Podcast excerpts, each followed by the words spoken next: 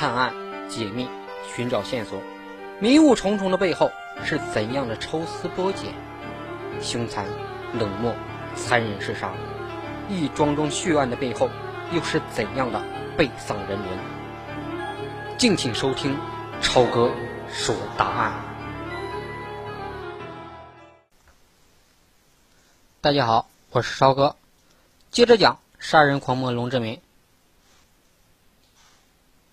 警方为了防止有同伙在逃、自杀或者是相互杀人灭口，侦破领导小组指示西南各乡，尤其是龙志民所在的杨玉河乡、龙志民的原籍任志强、龙志民的妻子严淑霞的娘家所在的金陵四镇，以及附近王建的刘湾乡的乡村干部，还有民兵治保组紧急动员起来，对辖区内曾有前科的人或者是有过劣迹的人实行监控。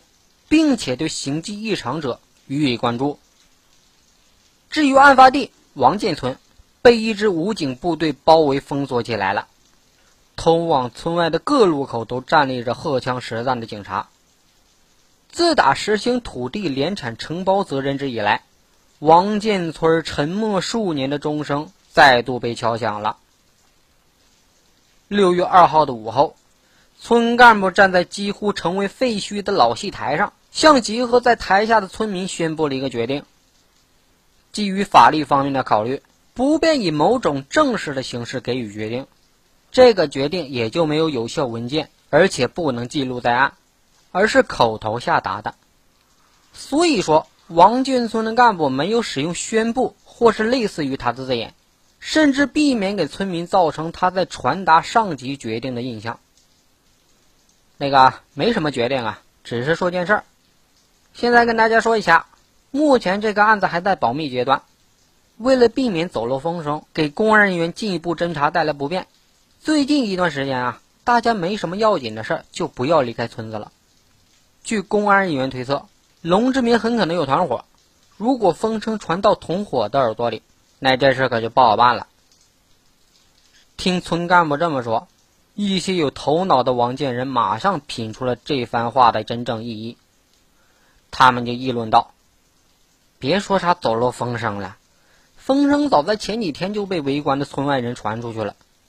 龙志民的同伙若是在外村，早就跑了。该销赃也销赃了，公安机关肯定怀疑龙志民的同伙就在王建村里。于是大家你看看我，我看看你呀，人人眼里都露出了疑问。在以后的日子里，家家户户的门窗紧闭。”出门就算彼此碰见了，也是淡淡的打个招呼，没什么多余的话。全村一时都处于了相互猜忌的惶惶不安的紧张气氛中。因为当时临近夏收了，大家需要外出办的事儿很多，为此，村里专门指派了一个党员干部，集中办理村民外出事务。如果有谁有事非要亲自去办，需要先向村委会提出申请。村委会再上报公安机关，看看他外出的事是不是很急。是的话，就开一张通行证，但要设定回返的时间。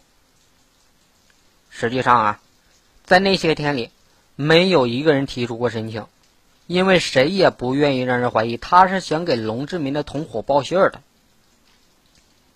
这时候，警察从龙家里搜出了十五张存款单，这。引起了侦查者的注意。这些存款单分别藏在了炕席底下、半截棍里、鞋里、炕洞里，还有奖状的背后等处。定期的十二张，活期的三张，合计存款额五百七十三块。储户的姓名除了龙志民，还有几张上写着严崇善这个名字。龙志民在审讯过程中承认了那些钱物是由他本人存入银行的，而这个严崇善是他的妹夫，是金陵寺镇严村的村民。为什么要以严崇善的名义存款呢？龙志民在回答这一个问题的时候态度很暧昧，他先是犹豫了一下，说他一时想不起为什么了。其实也不为什么，只是随便找个熟人的名字写上去罢了。稍事沉默以后，他也许自己都觉得这样的供述难以服人，便临时编造了一个理由。因为龙志民的女儿一直寄养在他岳母那儿，他就说，他妹妹家和他岳母家同在盐村，仅仅一河之隔。他用妹夫的名义存款，而不以岳母的名义存款，是为了能让妹妹常能取出一些钱来，直接花在他女儿的身上，以免岳母一家从中揩油。这一番解释倒也合情合理，但是。龙之民自己为什么不直接给女儿花销呢？而是托付给了别人呢？这是一个疑问。还有一个疑问：既然是意欲让妹妹代劳，他为什么不将钱存在金陵寺镇？这个盐村也就在镇街上，而是非要存在离盐村五十里外的县城里呢？并且那几张写着妹夫姓名的存单，为什么没有给妹妹家呢？以存入的日期来看，均在半年以前。龙志明就说还没有顾得上拿到盐村，这话明显站不住脚。在这两个疑问面前，龙志明支支吾吾，回答不上来。他干脆推翻了上述解释，说自己是编了个谎话。接着又回到了最初的解释上，说他也一时想不起来为什么要借妹夫的名字存款了，好像也不为什么。只是随便找个熟人的名字安上罢了。刚才他这样说呀，是怕他们不信，这才编了谎话。为了了解情况，侦查人员就驱车前往了金陵色镇。金陵色镇距离王建村四十余华里，在商县也属于一个大镇了。由于龙志民的岳母、女儿和妹妹都住在那儿，这个地方。又是龙志民早年读书生活过的地方，熟人也很多。在案发以前，他也常常在那冲梦。所以，这个金陵色镇也就成为了此案重点监控地区。盐城县的家在盐村的一个村巷的深处，周围紧挨着四邻，没什么空间。他们家是一个用篱笆围成的狭长的院子，院子里面的杂物堆放的乱七八糟。他们家屋里也跟龙志明家差不多，很昏暗，地面坑坑洼洼的，墙壁和屋顶都被烟熏染的黑黑的。侦查人员来到盐村的时候，就已经带着将在严崇善家有所发现的心理准备了。现在院子里面的乱七八糟和室内的阴暗气氛，使他们的精神更加紧张。五二八案件一发生。龙志民妹妹一家便陷入了惶惶不安之中，包括孩子，家里没有一个人去王建村探过情况。过了几天以后，龙志民的妹妹一家也被告知不得外出，要待在家里面，随时等候机关的传唤。现在侦案人员来了，这倒似乎是龙志民妹妹一家早已盼望的。他妹妹和他妹夫很知趣的让孩子们先出去了，但是不让他们走远。以免公安人员生疑。夫妻俩很客气、拘谨、紧张，但是没什么慌乱之色。对于在王建村发生的凶案，他们的回答与王建村的村民以及诸多龙志民相识的人回答的差不多。这是办案人员想不到的，这也提供不出什么有价值的线索呀。当问到存款单的事儿的时候，严崇善一怔。回头就问龙志民的妹妹：“这事儿你知道吗？”龙志民的妹妹说：“我咋会知道呢？”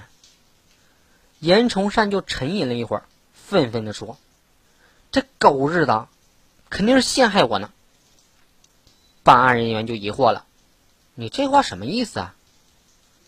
他妹夫就说：“民警同志啊，你看，这事一出来，你们就按着存单的名字来找我来了。”他是不是陷害还能是啥？民警就问他：“那龙志民为什么要陷害你啊？”他妹夫就说：“还能为什么？恨我吗？我打过他，还打过好几次呢。”说到他与龙志民的仇恨，严崇善愤怒的神情里含有着一种轻松感，因为与龙志民有仇这一事实有助于他与龙志民洗清关系。他说。